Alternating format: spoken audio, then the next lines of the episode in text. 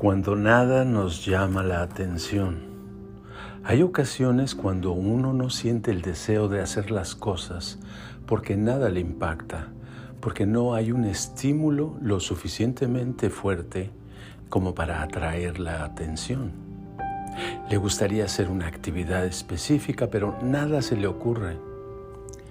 Quiero ver un programa de televisión, pero no es interesante, eso puede uno decir o uno puede abrir un libro y no encontrar algo que te incite a continuar la lectura. Cualquier actividad no es atractiva porque el interés es atención dirigida, atención jalada hacia un objeto o tema. Cuando no quiero hacer nada, veo que mi atención fluye, las ideas surgen sin parar, como un programa de computación que da vueltas a una velocidad tremenda sin detenerse. Es como una llanta de auto que rueda y rueda sin frenar, sin nada que le pare, porque solamente el interés actúa como freno.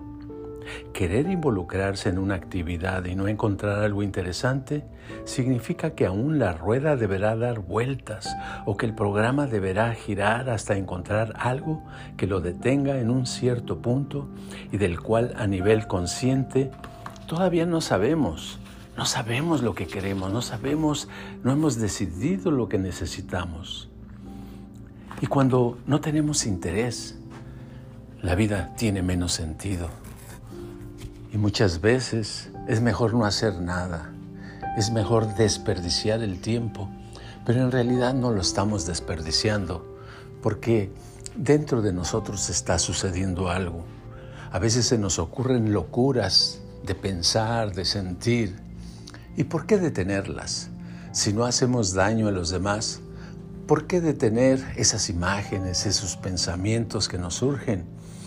Desgraciadamente a veces cometemos el error de ponerles etiqueta y decir, ay, no debo de pensar esto, o no debo de sentir esto, eso es malo.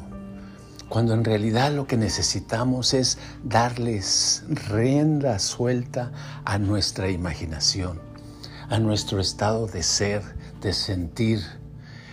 A veces necesitamos una especie de fuga, de romper las cadenas que atan mentalmente y dejarnos llevar y tal vez hacer un dibujo, hacer unas rayas en un papel, o pintar una pared, o gritar, o cantar, o caminar mucho rápidamente.